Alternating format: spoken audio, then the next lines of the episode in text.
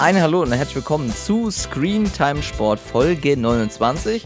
Und es gibt wie immer für euch eine picke, packe, volle Sendung. Das Ganze wie immer mit David an meiner Seite. Hallo David. Hallo Luca und ein herzliches Hallo auch an euch da draußen. Ja, eine Menge Themen warten auf euch und äh, wir können einen kurzen Überblick darüber geben, über was wir heute sprechen. Wir sprechen über die neue Streaming-Plattform Eurovision Sport. Wir sprechen über den neuen Medienpartner der DEL2, der Deutschen Eishockey-Liga. Wir sprechen über die Vertragsverlängerung von Sky mit der Fußball Premier League. Wir sprechen über den neuen Kommentator der MotoGP bei Sky, über Kurzzeit 1891 bei The Zone, hat was mit Basketball zu tun. Andrea Petkovic ist Thema, ebenso wie generell die ATP und WTA bei Sky.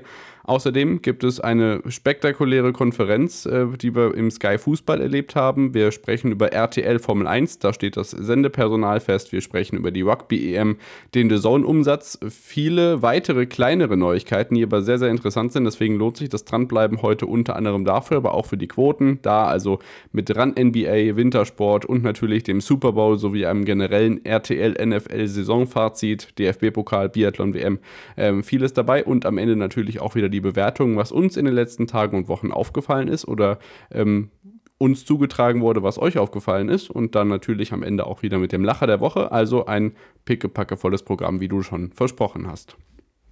Genau, und ihr könnt euch Ihr könnt uns ja auch immer schreiben. Das Ganze hauptsächlich wickeln wir auch über Instagram ab. Und da kam ja, wie immer, nochmal Danke dafür, für euer Feedback. Äh, finden wir immer sehr, sehr klasse, das auch hier einbauen zu können. Und da gab es ja auch wieder sehr viel Feedback und auch Anregungen, die wir in dieser Folge auch noch mit einbauen werden. Komm, kommen wir aber erstmal auf das Feedback zu sprechen, was wir hier abklabüsern können. Genau, also wir haben einige Themen, die wir jetzt auch gleich aufgenommen haben in, unserer, in unser Programm für heute und das werdet ihr gleich hören. Wir beginnen allerdings mit der größten Zahl, die das Wochenende beherrscht hat. Einfach mal zum Einstieg. 123,4 Millionen Menschen haben bei CBS in den USA den Super Bowl geguckt. Das ist die erfolgreichste TV-Übertragung ever, ever, ever. Also nicht irgendwie nur Football, nur Super Bowl, sondern die erfolgreichste TV-Übertragung in der Geschichte des US-amerikanischen Fernsehens mit Nettoreichweiten über 200 Millionen. Wahnsinn. Ja, genau. Du hast es schon angesprochen, beste TV-Übertragung ever bei CBS mit dem Super Bowl. Sicherlich auch äh, von einigen Randpersonen, die vielleicht nicht unbedingt direkt was mit dem Spiel zu tun hatten, da sicherlich auch beeinflusst worden, dass da vielleicht einig, der ein oder andere mehr dazu geguckt hat. Aber grundsätzlich war es ja auch sportlich ein sehr starkes Event. Genauso auch stark weil das war ja so ein bisschen ein Fehler, den wir zu Folgenbeginn gehabt haben oder beim letzten Mal ja in der Folge gehabt haben. Das korrigieren wir gerne zu Folgenbeginn, nämlich das Thema Multiview bei The Zone. Da gab es erneut wieder ein Update und diese Funktion scheint wieder im vollen Umfang bei dem Apple TV, wo es ja dort funktioniert und dort verfügbar ist, wieder vollkommen da zu sein. Liebe Grüße an Florian Helmut, der uns auch an der Stelle immer updatet, ob das funktioniert oder nicht. Und der Faktor, weswegen man beim Super Bowl einschaltet, den Luca anspielte, war Taylor Swift, falls es jetzt nicht klar geworden ist. Dann lass uns doch direkt einsteigen in die Neuigkeiten und mit einem Thema, das ihr auch explizit angesprochen habt, und zwar der DFL-Investoren-Deal. Ähm, ja, ein möglicher Kandidat zum Einstieg als Großinvestor bei der DFL ist schon abgesprungen, weil er sich irritiert zeigte von den Protesten, die die Fans im Moment in den Bundesliga-Stadien zeigen. Ich möchte nur einfach zum Verständnis nochmal hervorheben, dass dieser Investorendeal nichts direkt mit der Inlandsrechtevergabe zu tun hat, die wir im April und Mai erleben werden. Was ist, was ist dein Gedanke dazu aktuell? Ähnlich, also sicherlich wird man da ähm, fest mit dem Geld, also die DFL fest mit dieser rund eine Milliarde, die man dort ja ähm, mit dabei möchte vom dem Investor, wer es ja dann auch schließlich sein wird, äh, bleibt ja weiterhin offen. Wie gesagt, du hast es schon angesprochen, einer ist ja schon mal weg. Aber ähm, ich denke auch, dass da großflächig sich da auch in der Vergabe zu den Inlandsrechten wohl kaum was verändern wird. Fest steht aber, wir werden, wenn dieser Investorendeal zustande kommt, noch vor der Rechteperiode äh, in Deutschland da was wissen, also vor dem Bieter-Duell, den es dann im April gibt. Ende März soll das Ganze nämlich abgewickelt werden.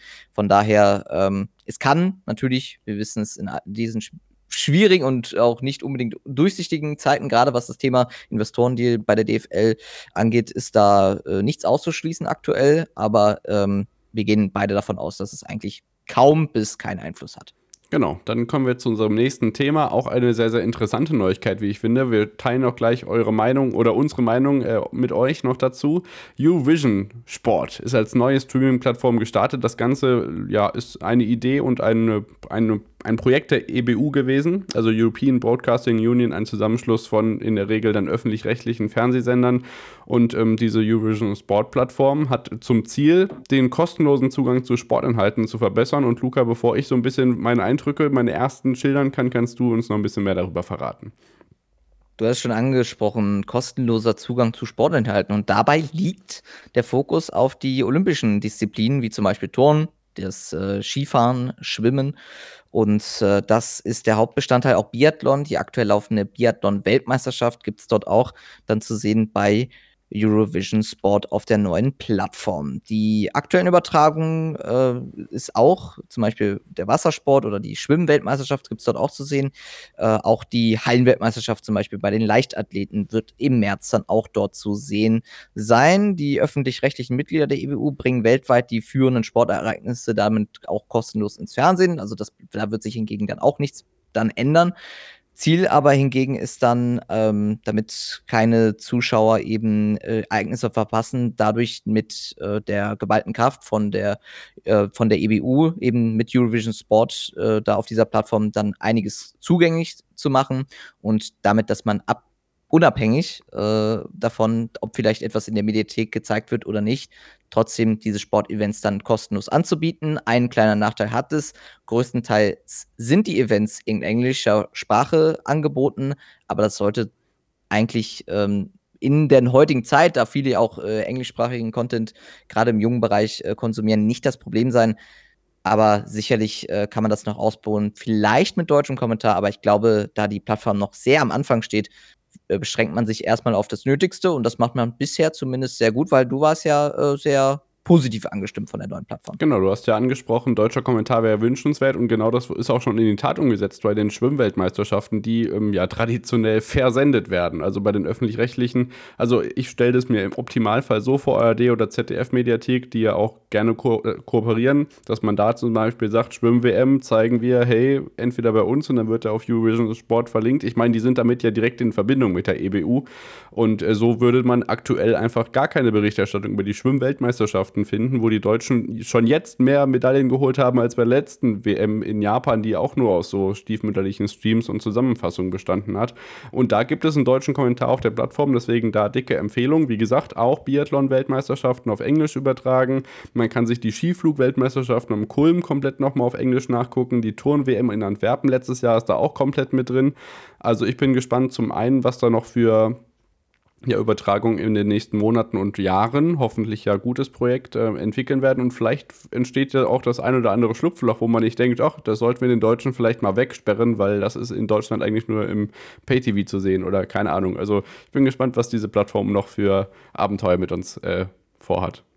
Auf jeden Fall. Ich meine, ähm, schön wäre es zum Beispiel, ich habe so ein bisschen daran gedacht, so ein wenig so ein F1 TV-mäßiges äh, Angebot, dass man quasi von allen Sprachen möglicherweise, wenn es dort Kommentar äh, Oder umschalten. einfach ja, das, das wär cool. äh, möglich wäre. Also wenn es dann von den Menschen halt Kommentar dazu gibt oder wie bei Discovery Plus, kann man ja auch die Sprache ähm, Englisch oder Deutsch oder auch selbst Griechisch, wenn es den griechischen also Kommentar so, dazu nicht gibt. Nicht so wie jetzt zum Beispiel gerade bei der Schwimm-WM, weil da musst du für Deutsch und Englisch halt separate Streams anschalten. Also ja, ja genau, das ist dann in einem Audiotrack äh, genau. wäre ja auch äh, möglich, aber das ist da. Ambient Sound. Ohne ähm, auch nicht dass es da dann zumindest ähm, die Möglichkeit gibt, halt den eigenen Kommentar dazu zu haben. Wir sind ja immer sehr gerne Fans von den österreichischen Übertragungen des ORF, gerade mit dem Kommentar beim Ski Alpin wäre ja da schön, wenn man da das auch auswählen könnte und das in legaler Form, ohne dann halt sich irgendwie den VPN anmachen zu müssen, um auf ORF 1 schalten zu können. Also das wär, es ist ja alle M Möglichkeiten offen und dieses Projekt ist eigentlich sehr, also hört sich im ersten Moment eigentlich langweilig an, kann aber sehr interessant werden.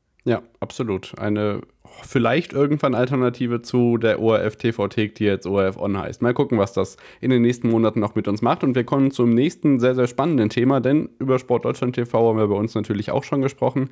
Ähm, haben auch ein Exklusivinterview im Rahmen der US Open Rechtevergabe gehabt. Guckt da gerne auch noch mal rein aus dem letzten Sommer. Und jetzt ist äh, klar, welche Sportliga neu in der, auf, dem, auf, dem auf der Plattform Sport Deutschland TV zu sehen ist, und zwar die Deutsche Eishockey-Liga 2. Die DEL 2 wird ab der kommenden Saison mit einem langfristigen Vertrag bis zum Sommer 2029 ähm, ja, zu Hause der DEL sein. Bisher ist das Ganze bei äh, Sprade oder Sprayed TV ähm, ausgestrahlt worden. Das ist mir bis heute nicht ganz klar, was das oder wie das ausgesprochen wird. Ähm, die unter anderem dann die Live-Inhalte von den Vereinen annimmt und ausstrahlt. Und wie gesagt, im September jetzt startet Sport Deutschland TV dann mit den normalen, nicht monatlichen Abos, sondern dann zum Beispiel so Ligapässe mit der DEL2-Berichterstattung. Ähm, es wird ein qualitativer Quantensprung in der Berichterstattung angekündigt. Ähm, es wird unter anderem Spielzusammenfassungen geben, aber auch weitere Content-Formate, die ja dann unter anderem auch mit den Clubs und Partnern zusammenverarbeitet werden. Also ich bin gespannt, wie das dann am Ende alles aussieht. Ähm, die Fans können die Spiele, wie gesagt, das ist ja das Sport Deutschland TV übliche Modell einzeln buchen oder als Pass. Ähm, aber ich denke auch, äh, Sprade oder Sprayed TV hat gute Arbeit geleistet. Das hat der DEL2-Geschäftsführer René Rudoric, äh, Rudoric auch gesagt. Und ich bin gespannt und er auch, äh, was das bei Sport Deutschland TV wird, denn die DEL2 ist, so hat äh, Björn Beinhauer, glaube ich, auch geschrieben vor einigen Tagen auf einer Plattform, ähm, ja, die größte zweite Liga Deutschlands außerhalb des Fußballs. Und das ist natürlich, wenn man sich überlegt, jetzt bei mir um die Ecke zu Hause die Kassel Huskies, die haben da auch mehrere tausend Zuschauer immer als Tabellenführer. Das ist schon eine ordentliche Masse, die man da anspricht. Auf jeden Fall. Und vor allen Dingen Sport Deutschland TV stellt sich ja auch immer gerne dem Breitensport hinaus und hat ja Eishockey jetzt damit dann wieder weiterhin im Programm. Ich glaube, die kleineren Ligen hat man, hatte man ja auch immer äh, abgedeckt, wenn ich mich da jetzt nicht ganz äh, falsch entsinne, kann mich aber auch da komplett ja, oder täuschen. Auch die große Ereignisse. Allein schon deswegen, ja. weil Dein ja kein Tisch, äh, kein Eishockey macht, weil das genau. ja noch diese Magenta-Sportlücke ist. Genau, und äh, deshalb äh, ist ja ganz schön, auch die äh, Liga drunter zu haben unter der DEL, äh, unter der großen DEL und damit die DEL 2 anzubieten. Und äh, ich denke mal, aus Erfahrung Sport Deutschland TV schließt da eine Lücke, die es zwar eigentlich nicht gab, weil Spray TV war ja schon da, aber es ist halt noch mal deutlich bekannter, muss man dazu sagen. Also ja. man bringt da schon mal deutlich mehr Reichweite mit und ist gerade auch sicherlich für die zweite Liga des Eishockeys in Deutschland nicht uninteressant. Du hast ja schon gesagt, äh, die stärkste zweite Liga außerhalb des Fußballs. Ja, dann kommen wir zu einer weiteren Neuigkeit, ähm, die mich persönlich sehr, sehr freut. Nicht, weil ich gerade ein Praktikum bei Sky mache, sondern weil ich ja doch ab und an gerne mal in die Premier League reinschaue. Und äh, Sky hat jetzt ein wichtiges Zeichen im, im ja sowohl gegenüber The Zone als auch in Anbetracht der anstehenden Bundesliga-Rechtevergabe gezeigt und gesetzt, denn die Premier League hat ein Zuhause bei Sky bis 2028. Der Vertrag ist ja noch ein bisschen gültig. Jetzt wurde er vorzeitig verlängert. Das ist ein richtig starkes Zeichen, wie ich finde, Luca. Ja, das äh, Haus hat man quasi nochmal um einen Stockwert erweitert. Ob man das dann auch mit der Bundesliga äh, so beibehalten kann, wird sich zeigen. Aber zumindest hält man die womöglich stärkste Liga im Fußball bei sich zu Hause. Das äh, steht auf jeden Fall mal fest. Bis 2028 hat man da den Vertrag vorzeitig verlängert und damit dann auch gegenüber The Zone, die ja ebenfalls äh, die anderen starken Ligen in Europa in sich halten mit der La Liga und mit der französischen ersten Liga, genauso auch wie mit der Serie italienischen A. ersten Liga, ja. mit der Serie A, äh, auch sehr viel im Programm, aber eben nicht die Premier League. Von daher ähm, ist das Genau, aber ist das hingegen ja, ja was äh, The Zone wieder anstreben hätte können, aber das wurde eben jetzt durch Sky so ein wenig aus ihren eigenen Händen und außerhalb des Einflusses genommen, weil wenn der Vertrag vorzeitig verlängert wird, dann kann da The Zone auch sehr wenig machen. Genau, und wir, bei, wir von Screentime Sport können dann für die nächsten vier Jahre auf jeden Fall nur noch darauf pochen, dass unser beliebtes Sky Premier League Phänomen mit den Übertragungen bei skysport.de für die Sky Q und nicht für die Baukunden vielleicht irgendwann auch mal ein Ende hat. Da bleiben wir natürlich dran. Wir bleiben bei Sky und kommen zur MotoGP, Luca. Das ist ja eine sehr, sehr spannende Thematik, die wir bei uns hier gerade besprechen seit einigen Wochen. Und der Free TV-Partner beispielsweise steht ja auch noch aus. Jetzt ist aber immerhin klar, wer das Ganze kommentiert. Zumindest großflächig und das ist ein alter Bekannter. Bei MotoGP, bei Sky wird nämlich wer kommentieren?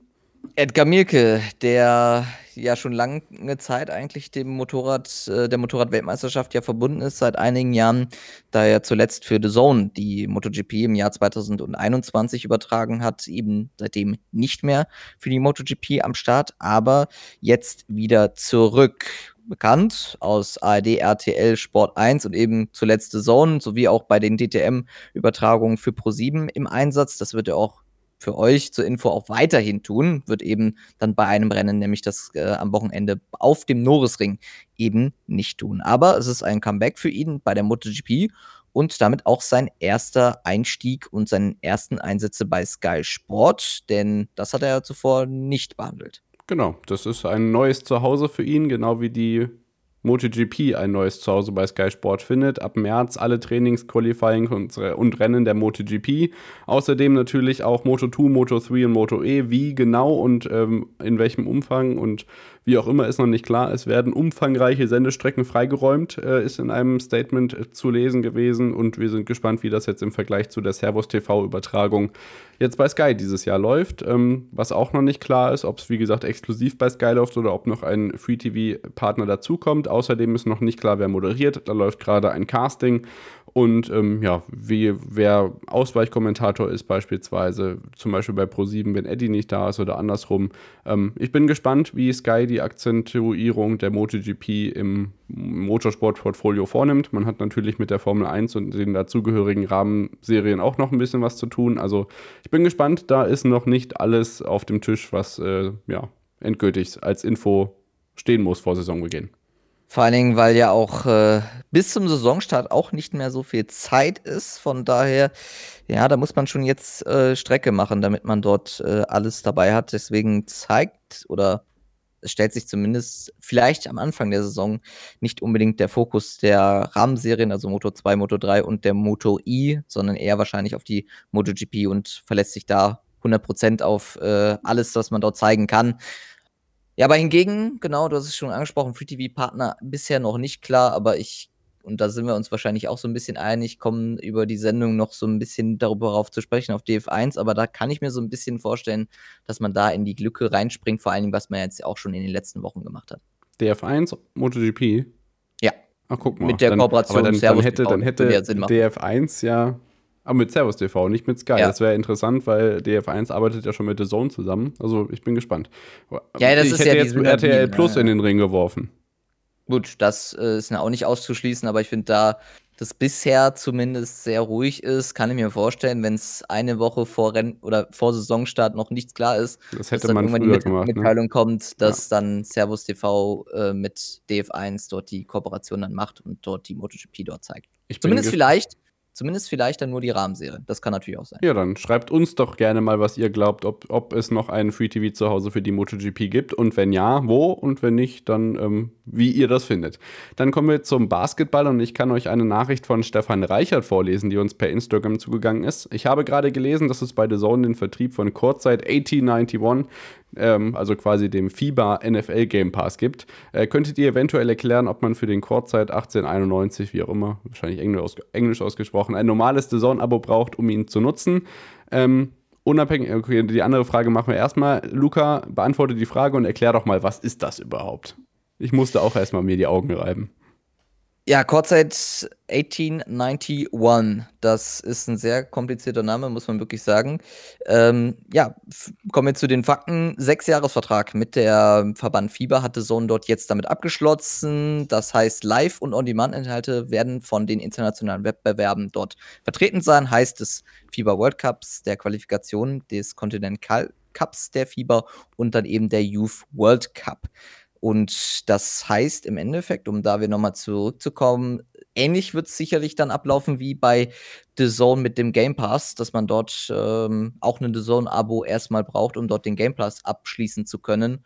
Von daher, ähm, ja, wird es wahrscheinlich bei dem Courtside 1891 nicht anders ablaufen, kann ich mir vorstellen. Hoffen wir mal, dass da nicht auch so viel Zahlungschaos ausbricht, wie das ja damals beim, oder wahrscheinlich vielleicht sogar noch immer beim Game Pass der Fall ist, der NFL. Preis hingegen wissen wir ja, glaube ich, noch nicht. Also deswegen ähm, ist das, glaube ich, auch noch nicht offiziell kommuniziert worden, wie dort die preisliche Gestaltung aussieht. Ne? Müssen wir noch mal schauen, aber auch da können uns die Basketball-Experten sicherlich auch weiterhelfen.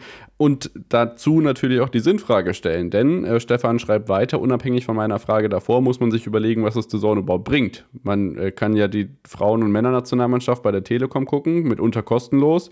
Äh, die Champions League läuft bei Dein. Bei YouTube kann man die Euro League der Damen und den Euro Cup der Damen sowie den äh, Euro Cup ähm, der FIBA auch noch sehen. Also es gibt recht viele Alternativangebote und dann ist die Frage, ob sich das überhaupt lohnt, da mit dieser neuen The Zone FIBA-Vereinbarung zuzuschlagen. Gut, ich kann mir so ein bisschen vorstellen, dass ähm, man die Leute vielleicht aufgrund, dass man die NBA ja auch im Programm hat, da die Basketballfans im Mhm. Gesamten ein bisschen abholen möchte. Ob das jetzt so gerade im deutschen Bereich so 100% äh, klappt, ist die andere Sache. Aber, ähm, das Angebot von The Zone mit Courtside 1891 wird ja nicht nur in Deutschland verfügbar sein, deswegen ist es eine allgemeine Sache. Und da es ja in Deutschland dann verfügbar ist, ist es ja erstmal keine schlechte Sache, dass die Basketballfans dann auf dieses Angebot über The Zone halt zurückgreifen können. Genau, dann kommen wir zum Tennis und zwar wieder zurück zu Sky und da kannst du uns mal zusammenfassen, was ja in der großen rechte Hinzunahme der WTA jetzt äh, bei Sky so personell mit dazu einhergeht, ähm, dadurch, dass man die ATP und die WTA jetzt zeigt, was man da personell so für äh, Maßnahmen vorgenommen hat. Ja, personell die prominenteste Sache ist sicherlich, dass Andrea Petkovic neu bei Sky dazukommt. Sie war ja oder ist ja immer noch weiterhin Teil des Sportstudio-Teams, hat ja mit äh, Reportagen unter anderem ja dort in der ZDF-Mediathek ähm, macht sie das ja dann auch bisher ganz gut und wird dann jetzt ebenfalls dann bei Sky zu sehen sein als Expertin, tritt jedoch erst beim Masters dann in Monte Carlo als erstes Mal wirklich auf neu im Expertenteam sind auch zum Beispiel Philipp Kohlschreiber und Markus Wieselsberger. Patrick Kühn und Micha Zverev bleiben hingegen im Team. Jens Westen hingegen ja auch neu dabei als Kommentator. Hat uns im ersten Moment auch so ein bisschen überrascht, aber hingegen nicht schlecht. Und äh, auch einige Reporterinnen, zum Beispiel Antonia Wiske. Wie heißt sie? Wiss Antonia Wiskickel. Okay. Auch Reporterin Antje Wiskickel neu dabei, früher bei The Zone und auch bekannt aus der US Open Übertragung von Sport Deutschland TV, wird dann hingegen auch einige Turniere von vor Ort begleiten. Und ähm, ja, sonst war das hingegen auch eigentlich so all das Neue. Andreas Thies und auch die ehemalige Profispielerin Nicola Geuer verstärken auch das Team dann des, äh, im Kommentar bei Sky. Hingegen auch aktuell angekündigt worden, dass alle Chords bei Wow zu sehen sein sollen. Erstmal aber erst alles bei Sky Q. Da kommen wir aber im, im Detail zu Sky Q dann auch später noch zu. Genau, also das ist mit den Personalien auch jetzt schon der Fall. Also Wieskickel ist schon unterwegs, habe ich gesehen. Ähm, Andreas Thies hat schon fleißig Einsätze. Also da wünschen wir den Leuten ein gutes Reinkommen und dann viel Spaß bei der Übertragung, die ja jetzt vor allem in Konferenzen läuft, weil ATP und WTA ja zeitgleich sind. Ähm, was Discovery Plus damit zu tun hat, kommen wir später in den Kurznews nochmal drauf. Aber so ein bisschen ja zu allen Spielen generell. Ähm, die 500er und 1000er Turniere, wo man die Konferenzen anbietet, sind jetzt gestartet.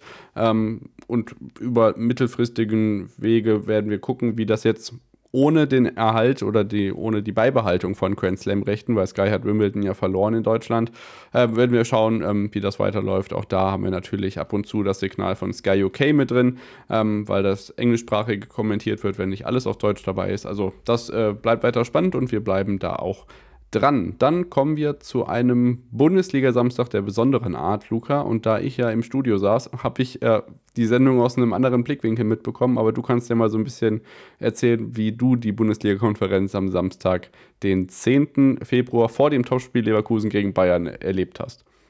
Ja, dieses äh, grundsätzliche Bundesliga-Wochenende, wenn man die zweite Liga auch noch so ein bisschen mit reinzählt, war ja überschattet von den Protesten rund um den Investorendeal der DFL. Und das sorgte natürlich ähm, ja für die Sender gerade für ein bisschen Umstrukturierung, denn es waren ja massig äh, Nachspielzeit zugegen, in Stuttgart zum Beispiel 15 Minuten, aber äh, hingegen war das ja auch ähm, am Samstag sehr interessant. In Gladbach und äh, in Berlin wurden da sehr viel Nachspielzeit angeboten aufgrund von ähm, Wurfen aufs Spielfeld mit wie zum Beispiel Tennisbälle und äh, das sorgte dann eben für eine kurze Unter oder für eine etwas längere Unterbrechung äh, im Spiel und das sorgte dann auch dafür gleichzeitig, dass ähm, ja, es auch keine Halbzeitanalyse von Sky gab, da die Spiele ja im Anschluss äh, entweder schon in die zweite Halbzeit gegangen sind oder die anderen Spiele noch in der ersten verblieben sind. Das sorgte dann auch zum Beispiel für kuriose Grafiken in der 71. Minute angezeigt für wie eine gelbe Karte für Nico Kovac. 45 plus 27. Also die, äh, Proteste, die Proteste der Fans haben in dem Sinne schon sehr viel gebracht, muss man wirklich sagen, dass ähm, selbst die Grafiken nicht mehr so vielleicht da hinterherkommen, weil 21 äh, Minuten Nachspielzeit und dann ist es äh, die 71. angezeigt, ist schon sehr, sehr äh, interessant, sagen wir es mal so. Naja, aber ihr wollt mir ja nicht glauben und ich bin ja immer noch der Hauptkritiker, dass die DFL-Spielzeitanzeigen einfach absoluter Müll sind und ich finde, diese Tage aktuell sind der beste Beweis dafür, dass es einfach der falsche Weg ist, die Uhr nicht anzuhalten bei 45.00 und dann eine separate Uhr weiterlaufen zu lassen. Bitte akzeptiert das irgendwann mal, es ist wirklich nicht auszuhalten. Ähm, ja, es war wirklich ein spannender Konferenz äh, Samstag, denn es gab keine Werbung, es gab keine Halbzeitanalyse, du hast es gesagt. Äh, Leo, Erik und Didi hatten dementsprechend ja viel Zeit zum Fußball gucken, aber ich kann nur so viel sagen, hinter den Kulissen hat man viel damit äh, zu tun gehabt, wie die Sendung jetzt weiter strukturiert wird, weil das Topspiel ja irgendwann anfangen musste. Das lief ja dann parallel auf Sky Sport Bundesliga 7 dann schon los. Da, dazu kommen wir später nochmal. Ähm, Asad hat dann, glaube ich, irgendwie auch erst rund um 18 Uhr angefangen, weil um 18 Uhr ja ein Spiel noch gar nicht zu Ende war. Ähm, das war wirklich ein spannender Bundesliga-Samstag. Und was schön ist, das ist ja auch seit einigen Spieltagen wieder dabei, dass wir, ähm, ich weiß gar nicht, im Topspielvorlauf oder irgendwann später in, in Asad dann einen Call haben, wo man alle Tore vom Samstagnachmittag nochmal zusammengestellt in dem Live-Call mit den Einzelspielkommentatoren hat. Das gab es eine Zeit lang nicht, jetzt gibt es wieder und das finde ich gut. Gab es das am vergangenen Samstag? Ich, da ja. bin ich mir gar nicht sicher. Ich habe es auf jeden also Fall deswegen, gesehen. Ja. Deswegen, und Nico ähm, Mannstein also, vom Kommentatorenblog war auch begeistert, dass das gegeben hat. Also gehe ich davon aus, dass es das gab. Nein, nein, also dass, äh, dass es das wieder gibt, das, ähm, das ist mir bekannt, aber das ist jetzt aufgrund äh, dieser ähm, Nee, das hat damit nichts zu tun, das ist unabhängig davon. Es, es okay. taucht jetzt nur plötzlich wieder auf. Also, nee, nee, nee, nee, das hat, äh, ich habe gedacht, das würde jetzt aufgrund dieser Verzögerung hätte nee, das, nee, das nee, genau. äh, nicht gegeben, weil das dann halt einfach nicht gepasst hätte. Es gab es also, nur mal nicht, als die Bundesliga blau wurde bei Sky, aber das ist ein anderes Thema. ja, äh, als die Bundesliga blau wurde bei Sky, das äh, können wir hoffentlich bei RTL nicht sagen, denn da weiß man ja. Da bleibt alles man, so, wie es ist. Da bleibt alles so, wie es ist. Und man fährt mit alten Gesichtern in die neue Formel 1-Saison vor. Ihr wisst ja alle, RTL kommt wieder zurück in die Formel 1 mit der Kooperation von Sky. Deswegen bleiben wir so ein wenig auch in München, obwohl wir die Ausfahrt auf der Autobahn schon in Richtung Köln mitnehmen. Von daher begrüßt auch weiterhin Florian König die Fans ab dem ersten Rennen, nämlich das, dem großen Preis von Bahrain, dann auch ähm, die Fans und die Zuschauer dann auf und an der Strecke. Weiterhin wird auch dabei sein Laura Papendick. Das war aber so ein bisschen interessant, denn man hat sie ja auf RTL, also auf den RTL Social Media Kanälen als neu verkauft, obwohl in der Pressemitteilung sie nicht als neu drin stand. Also sie war in dem Sinne schon bekannt für die Pressevertreter, aber für äh, die Social Media Zuschauer und Verfolger hingegen nicht aber weiterhin bekannt und ich glaube, dafür braucht man auch keine Einleitung mehr oder irgendwelche ähm, ja, Zugedichtungen sind ähm, Heiko Wasser und Christian Danner, die bleiben auch weiterhin dabei, genauso wie Kai Ebel. Wie gesagt, Laura Papendick wird dann eben Florian König ersetzen und unterstützen, wenn er beim Doppelpass ist und genau. halt eben ein Formel-1-Rennen nicht für ihn dann ansteht, weil er dann zum Hilton Hotel dann Ort München, in München richtig. Sein muss. Ja, genau. Das wird natürlich auf der anderen Seite damit einhergehen, dass Florian König im Doppelpass jetzt keine ähm, Sky Formel 1 Werbung mehr haben wird und Sport 1 sicherlich auch keine Formel 1 Highlights mehr äh, zeigen wird durch die RTL-Kooperation. Ich finde interessant, dass das einfach so jetzt ausläuft. Aber was soll Sport 1 auch sagen? Die können ja schlecht sagen, hm, wir zeigen jetzt übrigens keine ja, Formel 1 Highlights. nur ein, ja. Also ja. von daher. Also es ist schon. Ja schon äh, spannend. Ähm, viele Stimmen haben auch gesagt, okay, RTL hätte jetzt die Chance nutzen können, vielleicht doch mal Personal auszutauschen, weil ähm, die guten Herren das ja schon eine Weile machen. Also ich will das jetzt gar nicht beurteilen, weil für mich ist das einfach äh, Kindheit, die da jetzt wieder zurückkehrt ja. auf den Fernsehschirm. Ähm, dass diese Chance jetzt nicht genutzt wurde und je nachdem, ob diese ähm, Kooperation jetzt mehrere Jahre anhält, das ist ja erstmal auf zwei Jahre begrenzt, soweit ich das jetzt mitbekommen habe. Ähm, ja, hat man sich jetzt sozusagen dafür entschieden, erstmal alles weiterzumachen, wie es ist. Andreas Fontin von RTL News betont die langjährige Erfolgsgeschichte mit dem Team ähm, genau die Entscheidung damit. Ähm, RTL, wie gesagt, siebenmal Formel 1, äh, zwölf Live-Qualifying und Sprint dann exklusiv noch dazu und ähm, parallel auch viel Angebot bei RTL Plus an allen anderen Rennwochenenden. Wie das aussieht, wissen wir allerdings noch nicht. Also ob da das On-Air-Personal von RTL auch übernimmt bei RTL Plus oder wie die Vorortquote ist, was von Sky übernommen wird, das können wir euch nicht sagen. Das Einzige, was wir euch sagen können, die Doku Schumacher wird nochmal zu sehen sein und zwar bei Nitro und NTV rund um das erste Wochenende. Ja, und das mit Laura Papendick, Luca. Irgendwie, weiß ich nicht, das Social Media Team hatte wohl vergessen, dass sie in Monza 2020 oder 2021 schon mal mit Nico Hülkenberg zusammen einen Sonntag moderiert hat. Genau, nämlich, äh, das war ja so ihr Einsatz. Sie war ja auch sie war ja auch in der Endzeit äh, mit dabei, zum Beispiel in ähm, in Diriyah Diriyah war also in Saudi-Arabien war die, meine ich ja auch Okay. dabei, wo die das das Rennen dann Richtung NTV Äh, Gün, wir müssen Platz machen für haben. Günther Jauch. Weiter geht's auf NTV, richtig? Das da war sie ja auch vor Ort, da war König ja nicht dabei. Ja. Okay. Der also deswegen, ähm, sie war ja auch, wie gesagt, ich also sie war ja auch, glaube ich, in in, äh, Imola dabei dann in dem Jahr, müsste es auch gewesen sein. Also sie war ja in den in der Schlusszeit Also quasi schön, dann dass sie da ist, aber sie ist dabei, nicht neu deswegen. dabei. Das Ne, man- deswegen ist genau. nein, sie ist ja eben nicht neu, deswegen finde ich's Ja. eigentlich schon interessant, dass man das dann dort auch so kommuniziert hat, zumindest auf Social Media. Und wenn wir gerade über Heiko Wasser sprechen, kann ich euch noch sagen, dass Heiko Wasser letztes Wochenende seine Kommentatorenpremiere bei Dein gegeben hat. Er ist der Hallensprecher bei den Handballfrauen des BVB und während wir gerade aufnehmen, sitzt er in der RTL Plus Konferenz für die Europa League ähm, und macht da, glaube ich, Schacht der Don jetzt gerade. Aber da war er für die Handballdamen bei Dein unterwegs und hat ähm, ja den Kommentar in der Handball-Frauen-Bundesliga übernommen. Das äh, vom vergangenen Wochenende. Wer Lust hat, kann da gerne noch reinschauen. So, und dann kommen wir zum nächsten Thema. Wir haben noch zwei in unseren Neuigkeiten. Danach geht es zu den Kurznews und dann sprechen wir einmal ganz kurz über die Rugby-EM. Das ist ja eigentlich schon bekannt gewesen, Luca. Ähm, das läuft ja fast schon besser als RAN NBA. Ja, genau. Ähm, Rugby bei ProSieben Max und bei RAN so ein bisschen im Fokus gekommen. Da gibt's ja jetzt, äh, die Übertragung der, ähm, Europameisterschaft im Rugby eben zu sehen bei ProSieben Max und auch auf Joyn und sowie auch bei RAN.de.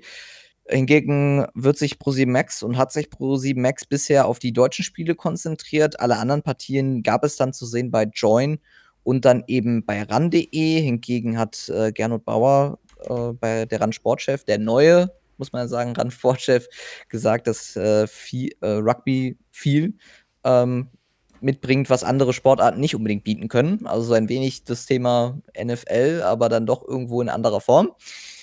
Das, äh, Auftaktspiel zwischen Deutschland und Georgien, das mal so ein bisschen für euch als Einschätzung, 1,9% Marktanteil bei den 14 bis 49-Jährigen und da sagst du's zu Recht und auch richtig, äh, das hat mehr Relevanz Relevanz als tatsächlich die stärkste Basketballliga auf der Welt, nämlich die NBA. Genau, da kommen wir später nochmal zu. Ähm, stattdessen geht es jetzt weiter mit dem DAZN-Umsatz. Ähm, und zwar hat die Sportbild berichtet, dass DAZN im Jahr 2023 weltweit einen Umsatz von 2,94 Milliarden Euro gemacht hat. Das ist eine Milliarde mehr als im Jahr davor und mehr als doppelt so viel wie 2021.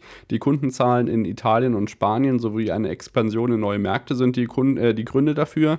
Ähm, natürlich auch die Preiserhöhung ein treibender Faktor dieser Zahlen und die Verluste konnten auch reduziert werden. Im Jahr 2021 waren das mehr als 2 Milliarden ähm, und 2023 waren die äh, Schätzungen also positiv. Ähm, der, der Finanzchef Waterman bezeichnet es als exzellent. Ich glaube, das sagen die Kunden über die Preiserhöhung nicht, aber das ist auf jeden Fall eine äh, Pflicht, das hier an dieser Stelle mal zu notieren. Ja, deswegen, äh, gar nicht mehr uninteressant, das so zu vermelden. Ich meine, da gibt's ja auch, äh, verschiedenste Berichte von und, äh, über DAZN, dass es dem Unternehmen grundsätzlich nicht sehr gut geht. Ich meine, es ist ja auch kein großes Geheimnis, dass man mit Sportübertragung jetzt nicht unbedingt, äh, reich wird, aber, äh, DAZN macht es da ziemlich interessant. Ich meine, die Taktik vom besten Zehner im Monat zu dem besten 45er im Monat ist ja auch irgendwo bekannt. Aber dass man da jetzt so ein bisschen Strecke machen muss für das verlorene Geld über die Anfangsjahre, ist ja auch irgendwo 'n bisschen klar. Deswegen, äh, da das Jahr 2023 erstmalig äh, positiv ausgefallen. Und positiv ausgefallen sind sicherlich auch unsere Kurznews.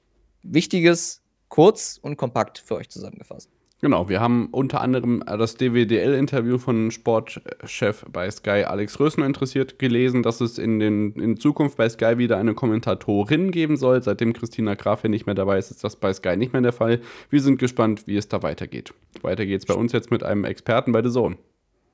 Genau, Freddy Bobic bei The Zone. Er hat äh, aufgrund von ja, diversen komischen Äußerungen ja auch gegenüber den Fanprotesten ziemlich harsche Kritik eingefahren, das aber auch äh, ziemlich ähm, korrekt und das hat er auch bei seinen ähm, ja, Kollegen Lena Kassel und Jan Platte so ein bisschen auch ausgelöst. Von daher ziemlich interessante Konstellationen äh, für den ersten Einstieg, auch für Freddy Bobic bei The Zone. Deswegen ähm, sind wir mal gespannt, wie oft er noch eingesetzt wird. Also, dass er eingesetzt wird in Zukunft äh, steht außer Debatte, aber in welcher Häufigkeit ist da hingegen sehr interessant zu beobachten. Genau, das mit der erklärten Verwirrung, was du hier gerade gelesen hast, bezieht sich darauf, dass wir darüber berichtet hatten, dass im Kalender von The Zone ein Spiel nur mit Lena Kassel falsch geschrieben und Jan Platte angeprangert wurde, weil der Experte noch nicht bekannt war. Übrigens, das war ja mal anders. Lena Kassel war noch nicht bekannt gegeben als Moderatorin, sie stand trotzdem im The Zone-Kalender. Auch da zeigt sich dann wieder die uneinheitliche Strategie. Dann kommen wir zu einem interessanten Thema, was El Neno Grande uns noch geschrieben hat.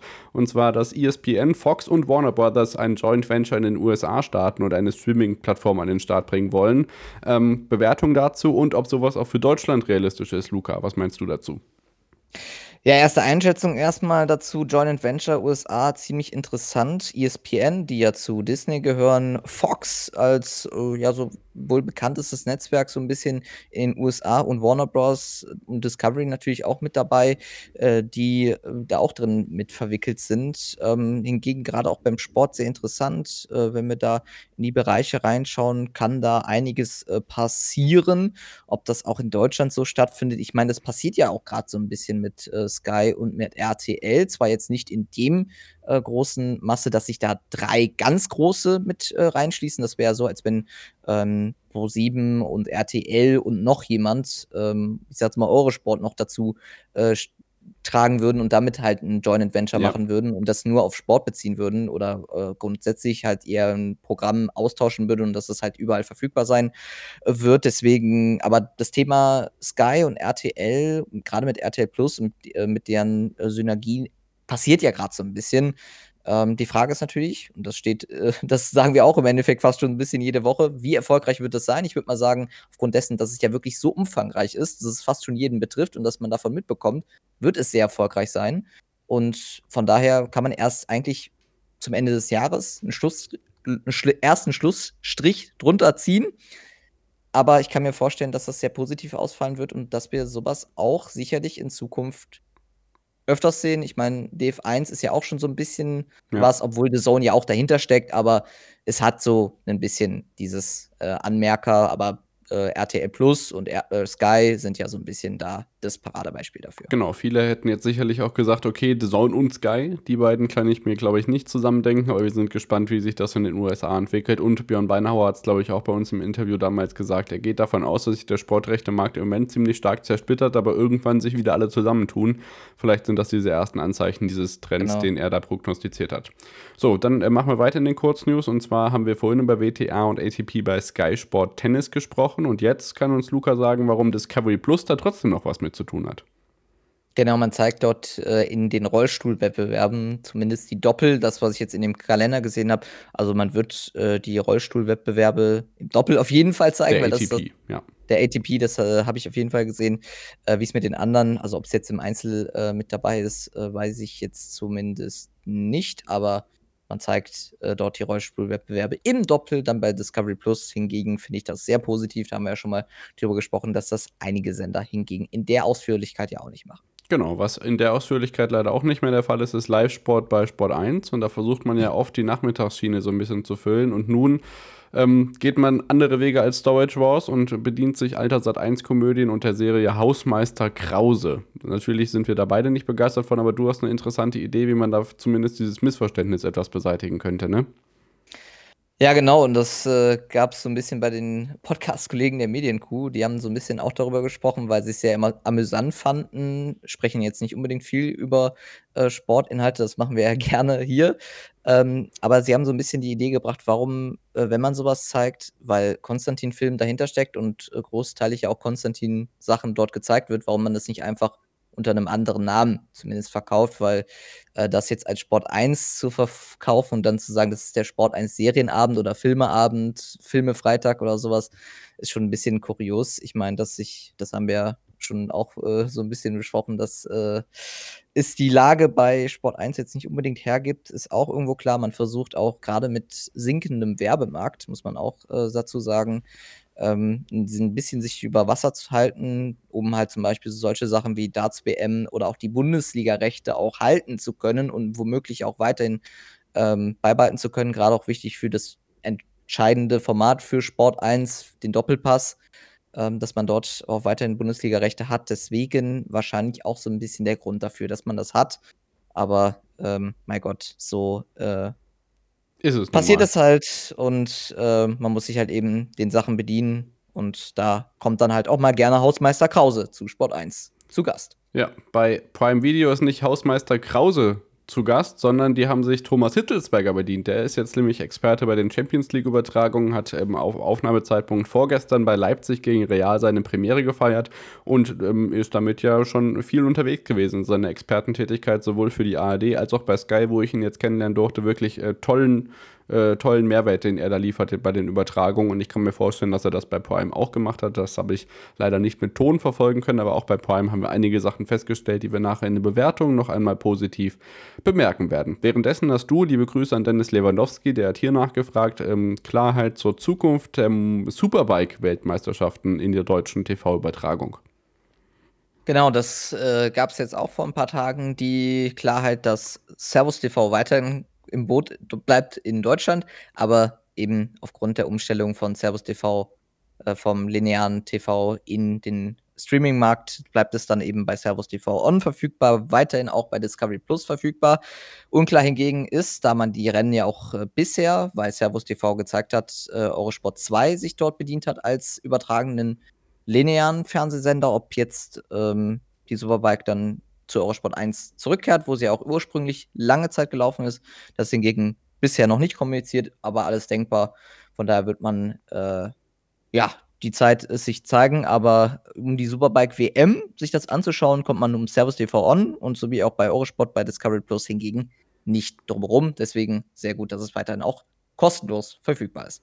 Genau. Heute Abend ist ein historischer Abend für die deutsche Sportberichterstattung, könnte man jetzt sagen. Aber zumindest kann man sagen, der Europapokal ist zurück bei Sky. Heute Abend ist nämlich das erste Mal der Fall, dass im Zuge der RTL-Kooperation, ähm, ja, Europa League-Spiele bei Sky wieder laufen. Heute Abend äh, zwei Stück an der Zahl, eine in der frühen, eine in der späten Anschlusszeit. Das ist das erste Europapokalspiel seit dem Champions League-Finale äh, 2021, was bei Sky läuft, wenn ich mich nicht komplett irre. Und zeitgleich natürlich auch das Comeback von Michael Born, denn der ist bei RTL Plus als Kommentator eingeplant und der hat ja Sky auch verlassen in Richtung The Zone vor einigen Jahren. Von daher auch da heute das Comeback. Wir sind gespannt und auch da teilt gerne eure Kooperation oder eure Meinung zu der Kooperation auch im Bereich des Europapokals gerne mit. Auch da war es ja, was die Spielauswahl anbetrifft, vielleicht dann doch auch äh, fragwürdig, weil eben keine deutschen Spiele dabei sind und dann kann man sich sagen, hm, wie viel Mehrwert bringt das wirklich? Schreibt uns dazu gerne. Und dann noch eine Nachricht von Dein. Ähm, Timo Boll kämpft um die Olympia-Quali zusammen mit dem Team in der Table Tennis Team WM 2024 in Südkorea und ich kann euch sagen, dass das bei Dein zu sehen ist, das ist heute bekannt gegeben worden. Luca, damit sind wir am Ende der Neuigkeiten. Gibt echt viel zu bereden heute, aber es ist ja auch viel Spannendes dabei. Genau, und dann kommen wir direkt weiter zu den Zahlen, zu den Zahlenspielereien. Sport in Zahlen bei uns. Und da starten wir direkt mal rein mit, äh, nicht so erfreulichen Nachrichten aus Sicht von ProSieben Max. Die haben ja so 'n bisschen als Einstimmung auf den Super Bowl, der dort am Sonntag beziehungsweise von Sonntag auf Montagnacht lief, ähm, dann einen versucht, eine Einstimmung auf den Super Bowl zu machen mit RAN NBA Live. Das hat mit dem Spiel Miami Heat und Celtic hingegen nicht geklappt, lief zwischen 20:05 und 22:30. Das Interessen das Interesse an dem Programm war sehr gering. 30 bis 60.000 Zuschauer waren dabei. Das heißt, in der klassischen Zielgruppe 0,2% stieg aber hingegen nach der Halbzeit um 0,6% an. Dennoch darf man bei Run NBA weiterhin nicht zufrieden sein, denn man hat sicherlich äh, auch da wieder mehr erhofft. Ähm, spiegelt so ein bisschen eigentlich äh, das ab, was wir ja schon länger beobachten, dass ähm, diese unfrohe Kunde teilen wir ja fast schon in jeder Folge. Und äh, da haben wir ja vor, der, vor dem ersten Spiel und eigentlich wie die Rechte dann sicher waren, bei RAN NBA eigentlich gesagt, ah, was für ein tolles Recht, gerade für den Free-TV-Markt, weil ähm, die Basketballer, äh, die Basketball-Weltmeisterschaft ja in Deutschland so ein bisschen in Euphorie war. Aber diese Euphorie hat man nicht unbedingt mitnehmen können. Grundsätzlich äh, auch äh, so im deutschen, in der deutschen Liga. Deswegen ähm, ja, spiegelt sich das so ein bisschen mit. Äh, von daher kann man sich auch kaum vorstellen, dass die NBA dann auch irgendwie auf Pro 7 kommt ja, wir sind gespannt und hoffen natürlich auf Besserung. Das Ganze werden wir dann nach Saisonende nochmal ähm, betrachten, nicht nur was die NBA angeht, sondern auch was die NHL angeht, die ja bei RAN auch immer noch ein Zuhause hat. Dann einmal ganz kurz zum Skispringen nach Willingen. Andreas Wellinger hat dort das Weltcup-Springen gewonnen, nachdem es dann ja nach Übersee ging. Ähm, über drei Millionen Zuschauer waren dabei, knapp 20 Prozent Marktanteil im ersten. In der Zielgruppe 14 bis 49 einmal 12,7 und einmal 9,4 Prozent. Auch die nordische Kombination war erfolgreich. Ähm, da hat der Lang Langlaufanteil dann 2,66 Millionen gehabt, Marktanteile auch dort knapp 20 Prozent und Philipp Sommer war vor Ort. Als Frauenkommentator ist das ja auch nicht immer der Fall, deswegen schön, dass der dann in Sapporo, äh Quatsch, in Willingen auch zusammen mit Sven Hannawald kommentiert hat. Ähm, zum Wintersport kommen wir später auch nochmal, denn unser Hauptpunkt in den Quoten heute ist, ähm, ja, der Super Bowl. Der Super Bowl in Deutschland, in Österreich und generell als Rückblick auf die Saison. Ich kann euch einmal kurz sagen, wie der Super Bowl bei RTL lief. Er war besser als letztes Jahr, aber nicht der beste Super Bowl im deutschen Fernsehen generell. Die Quoten haben sich gerade im dritten und vierten Quarter und vor allem in der Overtime, die es ja gab, gesteigert bei ja, 79,7 Prozent in der Zielgruppe, am Ende sogar. Ähm, jeder Zweite, der zu dieser Zeit vor dem Bildschirm saß, schaute den Super Bowl, denn auch in der normalen ähm, Reichweite hatte man einen Marktanteil von 48,9 Prozent, Gesamtreichweite 1,6 Millionen. Ähm, also das ist schon wirklich nicht schlecht. Ähm, das äh, kann man nicht, äh, kann man sich nicht drüber beschweren und ich glaube auch, die Tendenz geht ja insgesamt trotzdem weiter nach oben. Übrigens auch bei der Zusammenfassung bei Nitro am nächsten Morgen um 8. Das war ja nur drei Stunden später eigentlich. Ja, genau, das war ja auch sehr erfolgreich. Äh, dort die komplette Partie gab es ja dann nochmal am Montagvormittag zu sehen. Äh, da gab es ja dann auch äh, 4,2% Marktanteil und das an einem Montagmorgen ist ja auch nicht schlecht. Auch grundsätzlich ja gut, dass man das Spiel nochmals so gezeigt hat. Genau. In Österreich ähm, ist es ja auch das erste Mal der Fall gewesen, dass es dann nicht Puls 4 war, die den Super Bowl übertragen haben. Auch da haben wir ja viel drüber gesprochen, sondern eben auch hier RTL mit einer Übertragung, die dann simultan zu der in Deutschland war und Österreich dieses Mal keine eigene hatte. 176.000 Zuschauerinnen und Zuschauer waren da dabei. Ähm, in der Zielgruppe 12 bis 49 waren es über 50 Prozent Marktanteil, 51,1. Auch das sehr, sehr stark. In der Halbzeitshow sogar 63,6 Prozent. Ähm, auch das ähm, richtig stark unterwegs. Und dann äh, können wir generell einfach sagen, dass RTL sich zufrieden zeigt mit der ersten NFL-Saison bei der Mediengruppe. Ähm, man schreibt von sensationellen Quoten im deutschen Free TV für die Super Bowl-Übertragung. Auch in den Playoffs hatte man sich gesteigert und auch die Regular Season hatte einen Reichweitenrekord mit sich gebracht. Ähm, Frankfurt Games natürlich als Highlight, aber insgesamt Luca, irgendwie so die richtige Explosion hat es dann trotzdem nicht gegeben. Ich meine, das muss ich halt schon so ein bisschen sagen, es war die erste Saison für RTL. Man hat ja vieles ja auch bei RTL im Hauptprogramm gezeigt. Ist die Frage, ob man das dann im nächstes, nächsten Jahr auch so machen wird. Man hat ja auch ganz klar geschrieben, die Frankfurt Games waren somit das Highlight der Saison, weil es die meisten Zuschauer gab, war jetzt im Vergleich zum Vorjahr auch nicht eine Steigerung im, äh, so äh, zu den Munich Games, weil es ja das erste Mal war für die NFL in Deutschland. Von daher sicherlich nochmal die Medienberichterstattung auch außerhalb ähm, des TVs nochmal extremer. Aber hingegen finde ich, war, also wenn man sagt, man ist damit äh, sehr zufrieden, finde ich es gut. Ähm, man hat sich auf dem Niveau halten können, man hat sich auch teilweise steigern können.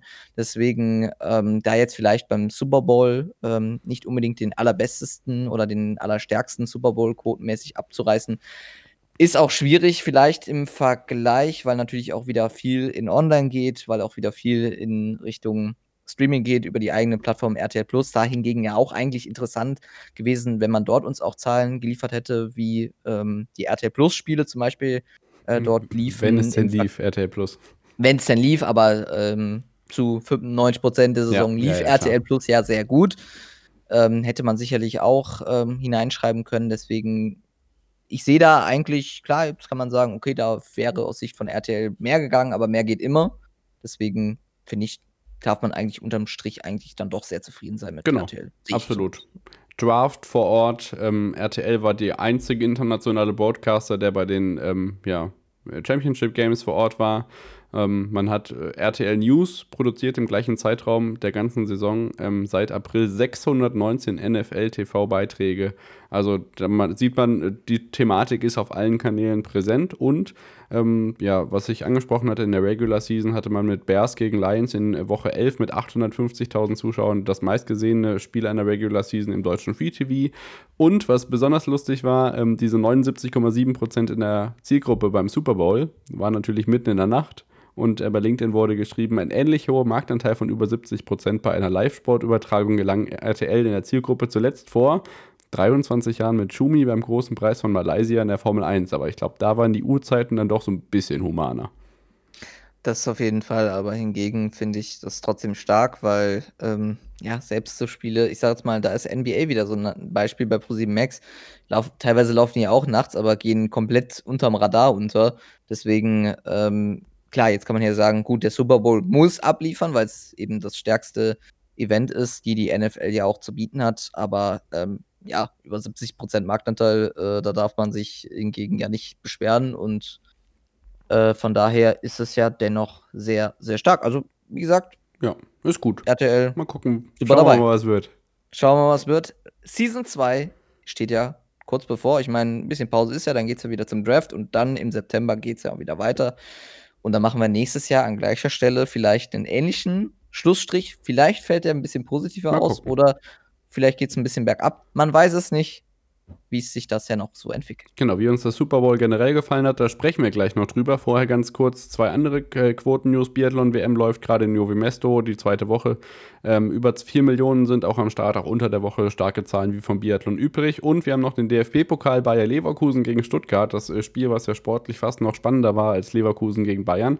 In der ARD waren 5,78 Millionen am Start. Ähm, in der ersten Halbzeit 23% Marktanteil in der Zielgruppe 1,38 Millionen und knapp 26% Marktanteil.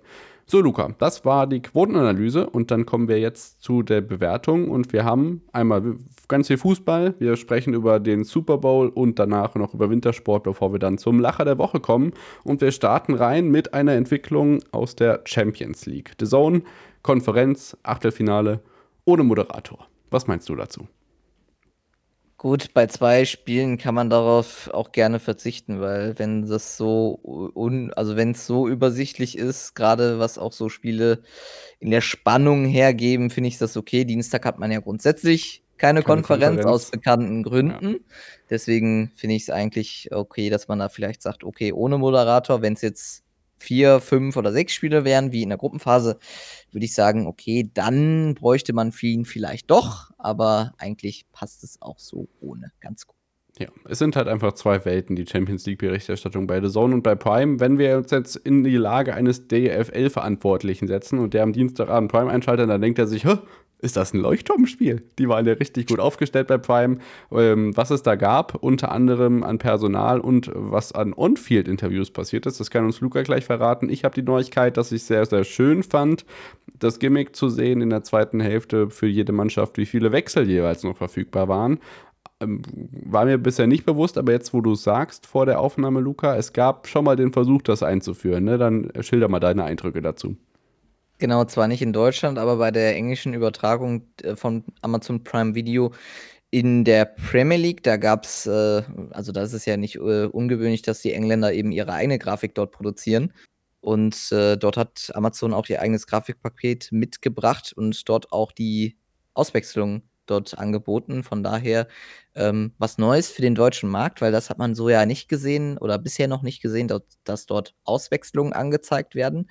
Aber, ähm, ja, jetzt hat das so 'n bisschen halt in Deutschland Premiere ge ähm, gefeiert. Ob damit viele etwas anfangen können, auch, ähm, interessant, aber ich finde es, äh, ist eigentlich krass, weil im Fußball zählen ja Wechsel ist 'n wichtiges 'n wichtiges Element, aber es wird Ja. irgendwie nicht angezeigt. Deswegen, äh, als Addition nicht mal schlecht. Und es nimmt keinen Platz weg. Also, finde ich auf Genau. jeden Fall auch gut. Ich musste erst, weil ich ohne Ton in der Kneipe geguckt habe, ähm, erst mal verstehen, was es ist. Es wurde wohl von Jonas Friedrich erklärt und irgendwann wurde auch eingeblendet verfügbarer Wechsel. Äh, aber es hat eben gedauert. Ich dachte erst, äh, ich war nur wahrscheinlich noch im Super Bowl-Fieber und dachte an Timeouts, aber das könnte schlecht sein.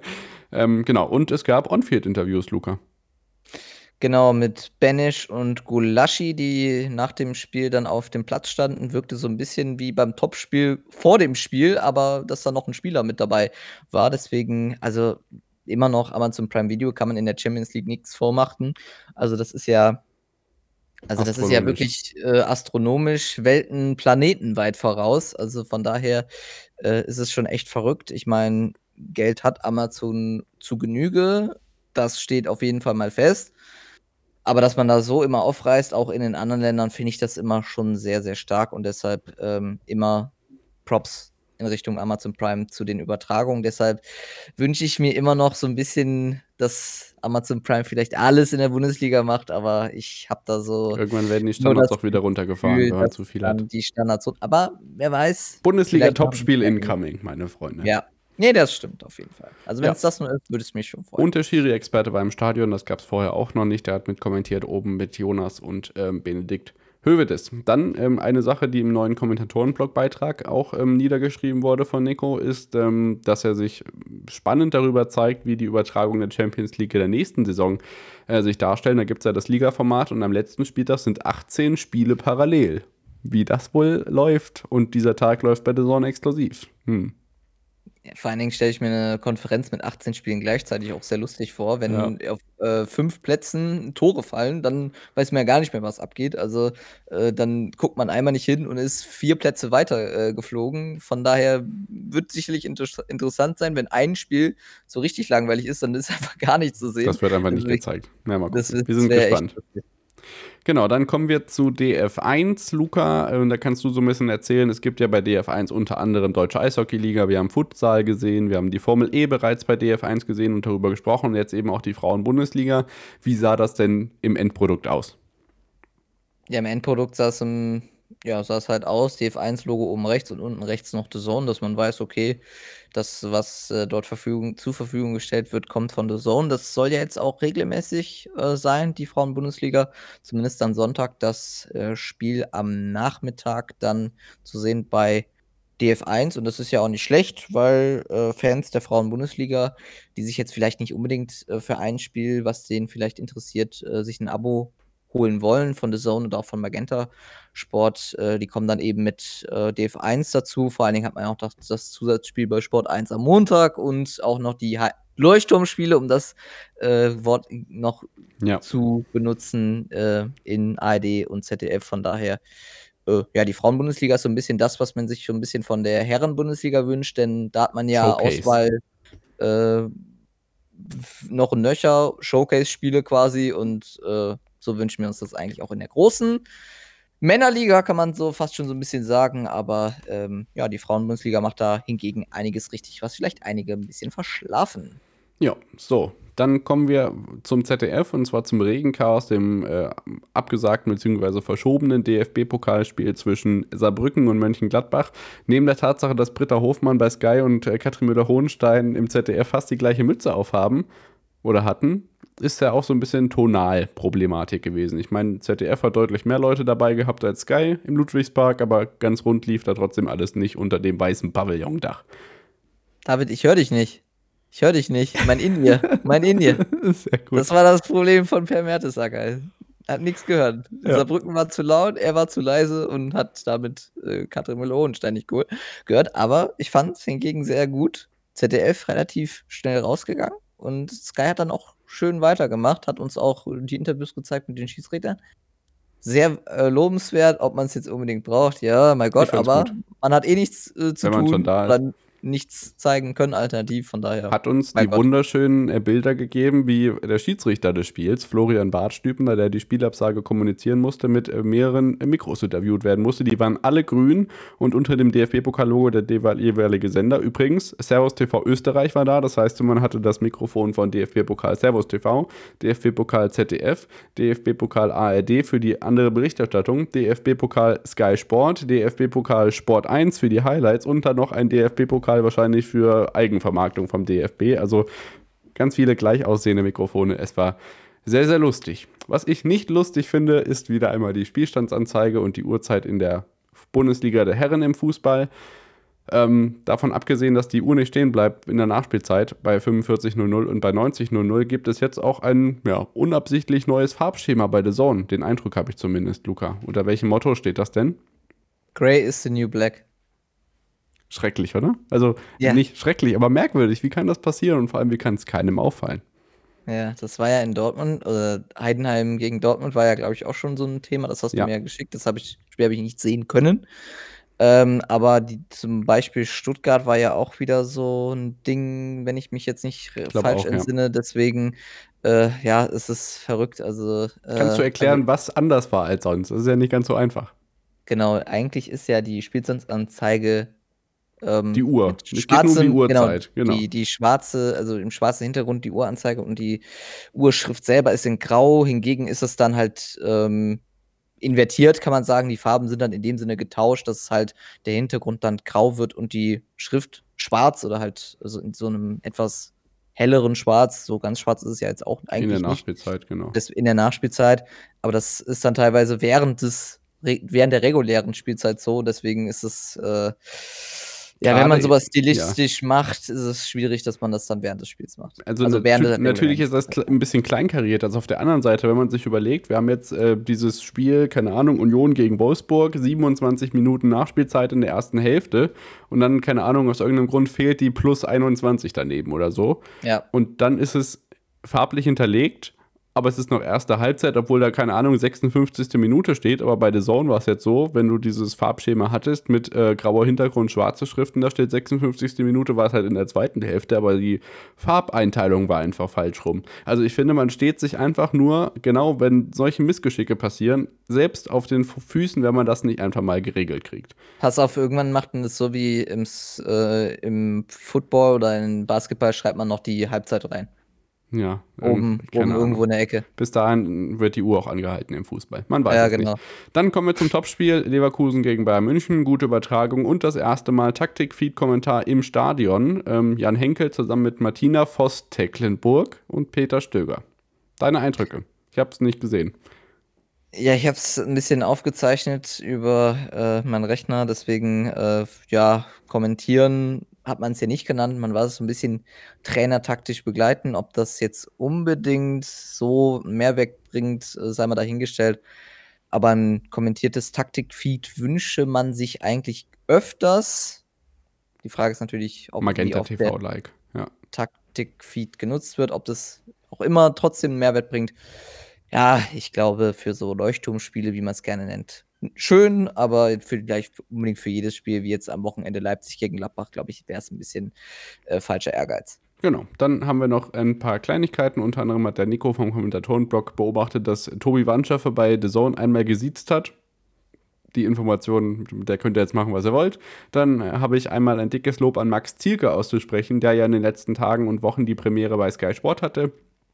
Ähm, unter anderem an einem Wochenende freitags in Wiesbaden war, samstags Erstliga-Field-Reporter in Augsburg und am Sonntag Zweitliga-Moderation in Kiel gemacht hat, also auch viele Reisestrapazen auf sich nimmt, aber wirklich das top macht, ähm, auch wenn er bei den Highlights für Dortmund gegen ähm, Heidenheim irgendwie kurz mal dachte, er sei nicht im On und hätte mit einem Piep sein Mikrofon getestet, aber es war dann zu hören. Aber mein Gott, also Max Ziege, super Premiere bei Sky, gefällt mir gut. Auf jeden Fall, genauso auch wie äh, Basti Schweinsteiger in der ARD äh, mal gerne auch mal zu anderen Spielern oder zu Spielern mal gerne Fantasienamen rausholt, wie zum Beispiel Ex-ARD äh, Reporter Waldemar Hartmann auch nochmal ins Spiel bringt und der vielleicht auch im, im äh, Spiel bringt, aber Waldemar Anton war gemeint, deswegen. Zweimal ja, sogar. Zweimal sogar, deswegen ja, mein Gott, kann auch mal passieren. Fehler sind menschlich. War lustig, aber trotzdem.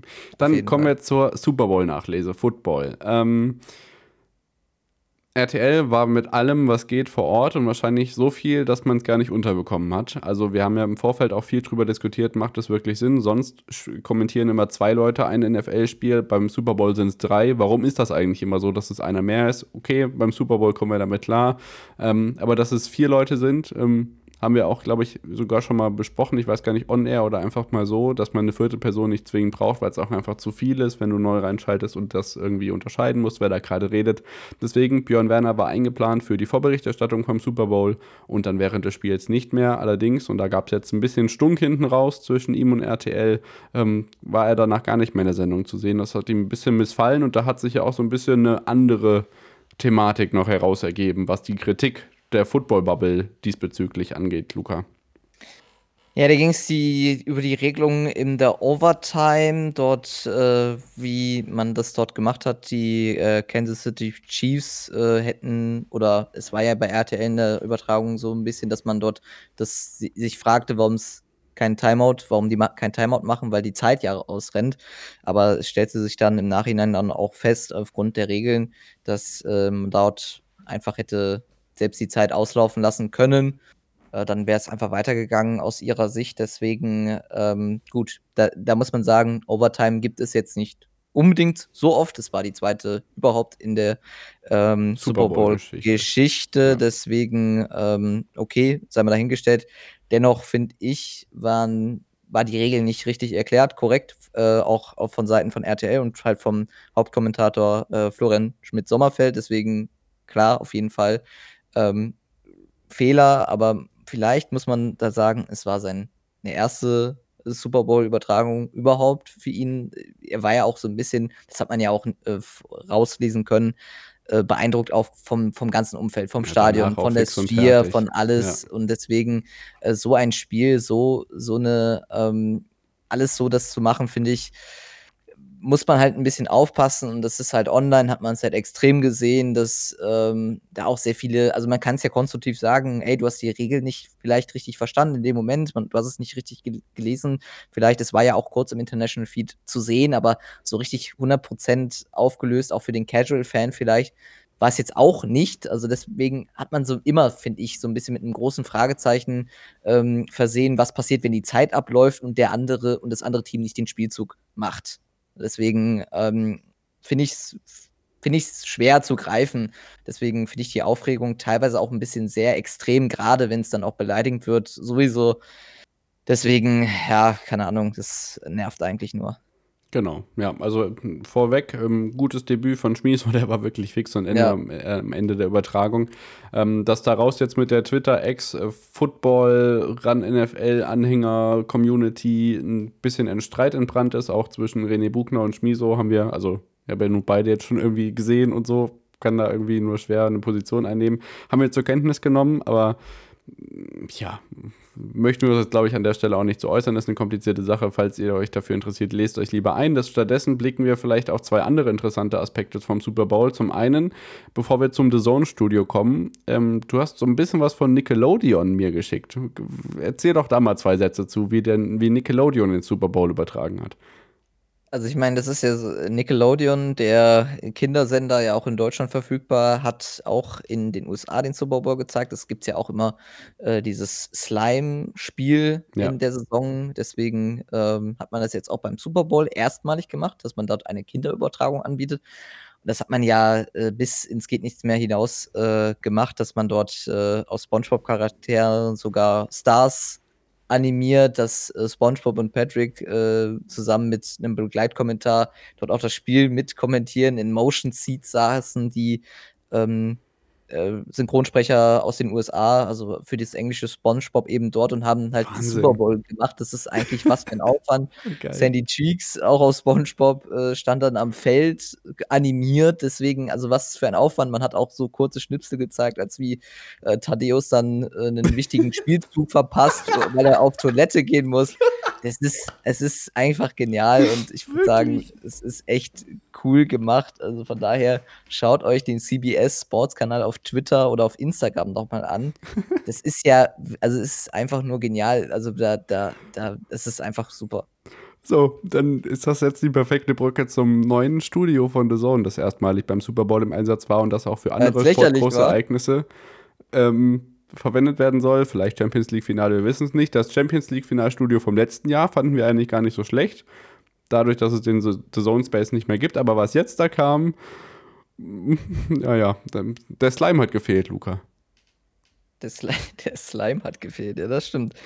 Ähm, ja, Greenbox ähm, können einige Sender sehr gut machen, kann man aber auch ein bisschen kurios gestalten, wie es The Zone gemacht hat. Es sah ja im ersten Moment gar nicht mal so schlecht aus, bis man dann gesehen hat, wenn man so ein bisschen die Instagram-Stories so von einigen Tennis bei Eurosport anderen, eigentlich vom ähm, Szenario. Ja, genau, aber da sieht es ja dennoch immer doch sehr gut aus, also ansehbar aus. Aber da sind jetzt zum Beispiel nicht irgendwelche Einstellungen drin, wo man sagt, okay, da passt jetzt zum Beispiel die räumliche Einteilung nicht mehr. Das war ja bei The Zone komplett der Fall, dass man, wenn man Leute in der Nahaufnahme gezeigt hat, äh, der Hintergrund viel näher erschien als das in der totalen. Also das war ja, da hat ja die mhm. räumliche Darstellung ja überhaupt nicht gestimmt. Das lag aber auch daran, dass das Studio einfach dafür zu klein war. Also das hat man gesehen. Ja. Ja, das ist sehr, sehr interessant. Ich bin gespannt, ob dieses Studio in Zukunft weiter verwendet wird. Das war jedenfalls ähm, spektakulär. Trotzdem, wie gesagt, ich freue mich sehr äh, über die Super Bowl-Premiere, unter anderem von Roman Motzkus dabei. Aber ja, wir haben RTL geguckt und ich glaube, da wären auch wir mal wieder interessant. The Zone ist ja möglich, dass die Zahlen rausgeben, was sie so für Zahlen beim Super Bowl haben. Ich bezweifle, dass das kommt. So, dann äh, neigen wir uns dem Ende entgegen und äh, können noch so ein bisschen uns äh, verwundert die Augen reiben. Wir starten mit ganz viel Liebe für Sigi Heinrich und Michael Rösch bei der Biathlon-Weltmeisterschaft ähm, beim Eurosport. Äh, kämpfen die mit dem Welt, äh, Worldfeed, ähm, schreien die Regie ab und zu an, dass man andere Kameras möchte, aber gut, da hat man wenig Flexibilität. Ich lege nochmal ganz herzlich den Instagram-Account von Michael Rösch ans Herz, gerade auch in der Interaktion mit Sigi Heinrich immer wieder schön. Und dann kommen wir zu zwei schlechten Sachen.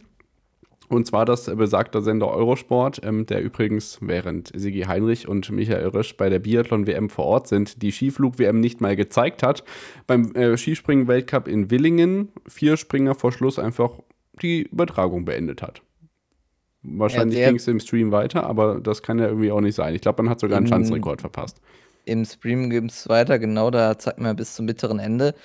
Aber du hast schon erwähnt, ja, Werbung bei den letzten vier Springern und damit dann auch das Ende der Übertragung, was man danach gezeigt hat, weiß ich gar nicht. Aber wie du mir das erzählt hast, beziehungsweise ich davon Wind auch bekommen habe, ja, sehr interessant. Äh, so wieder so ein typischer Eurosport-Moment fast schon. So, ja. wenn dann deswegen. Da können halt äh, halt nicht mal die Kommentatoren oder irgendwer kann da was dafür. Das ist halt in Paris einfach falsch gesteuert und dann kommt da einer auf den Knopf und dann ist vorbei. Ja, saß, saß einer auf dem Knopf und dann war vorbei. Ja. So. Auf dem Knopf stand, auf dem Knopf saßen ja auch, weil es in der Kabine war, nämlich das Ganze vor Ort, eben nicht. Nämlich vor Ort in Köln waren ja Tom Bartels und eben unser lieber Kollege Sven Hannawald. Also, ja, spät ich mein, in der Nacht. Spät in der Nacht, das hat man den auch so ein bisschen angesehen. Tom Bartels hat ja Zitat, auch gesagt. natürlich hat, haben wir eben noch Fußball geguckt ja, nach Leverkusen genau. Bayern. Man hat so ein bisschen den beiden angesehen, dass sie jetzt vielleicht nicht allzu frisch wär, äh, waren, als wenn es vielleicht um 14 Uhr irgendwo bei den vier Schanzentournee ist, aber äh, Spaß gemacht hat es im Stream trotzdem. Da, hat uns aber die da haben wir uns aber die Frage gestellt, wenn man es im Stream zeigt, warum macht man es nicht in der ARD? Oder, da kommen wir wieder zu unserem alten Thema zurück, warum zeigt es nicht einfach bei One? Es ist wirklich so. Also es gab diese Lake Placid Wettkämpfe, an einem Tag sogar zwei da gab es dann so nachmittags den Einzelwettbewerb und nachts dann noch den äh, Super-Team-Wettbewerb. Der ging eben so rund um Mitternacht. Und äh, ich meine, die Karnevalssitzungen in den dritten Programm haben sich die Klinke in die Hand gegeben. Irgendwo hätte man da sicherlich was freischaufeln können, wenn nicht sogar im ersten. Ähm, dass äh, Sven und Tom das machen, ist schön. Allein schon, dass Sven überhaupt dabei ist um die Uhrzeit, finde ich auch keine Selbstverständlichkeit. Von daher auf jeden Fall da einen dicken Daumen hoch. Es war, glaube ich, die gleiche Kabine, wo auch die legendären Drittliga-Übertragungen im WDR mal rauskommen, die selbst bei Rot-Weiß Essen nicht im Stadion sitzen.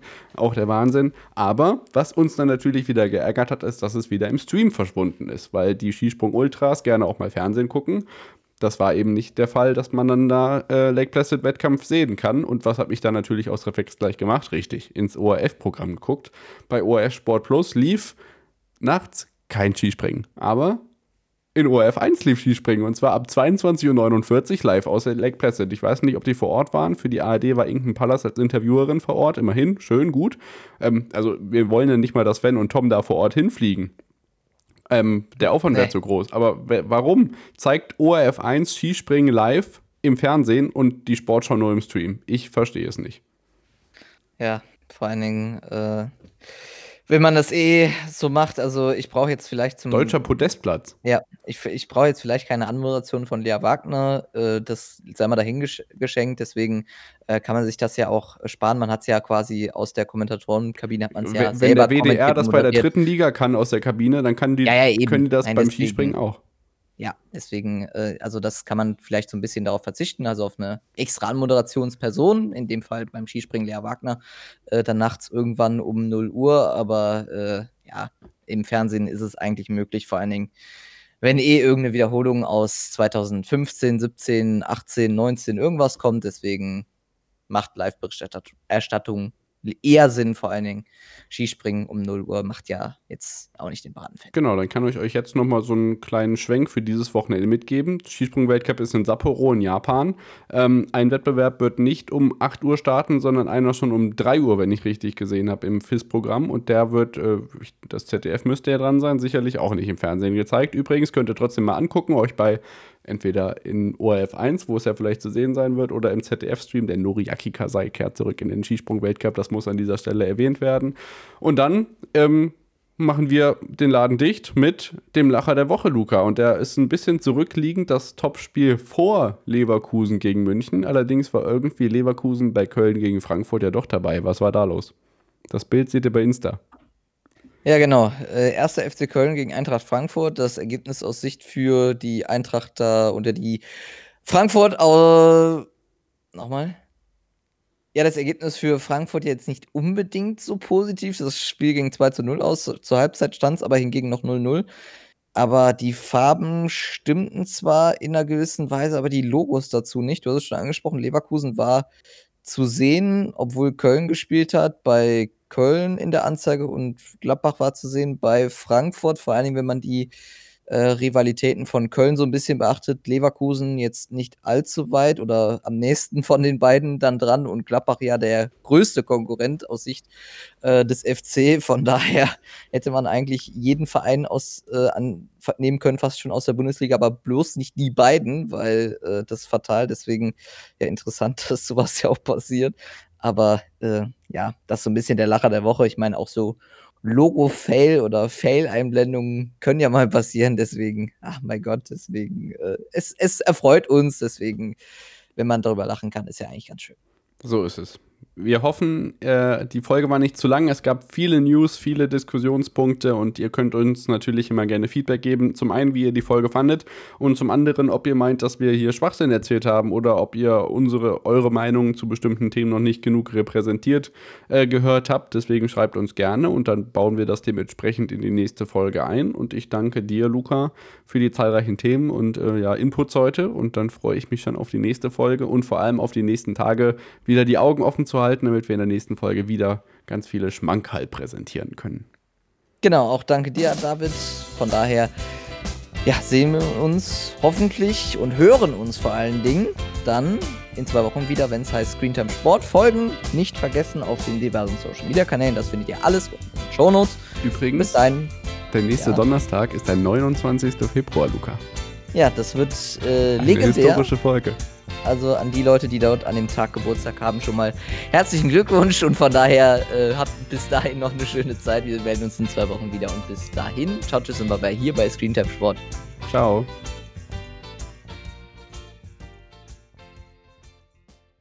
Wie baut man eine harmonische Beziehung zu seinem Hund auf? Puh, gar nicht so leicht. Und deshalb frage ich nach, wie es anderen Hundeeltern gelingt, beziehungsweise wie die daran arbeiten. Bei Iswas Dog reden wir dann drüber. Alle 14 Tage neu mit mir, Malte Asmus und unserer Expertin für eine harmonische Mensch-Hund-Beziehung, Melanie Lippisch. Iswas Dog mit Malte Asmus. Überall, wo es Podcasts gibt.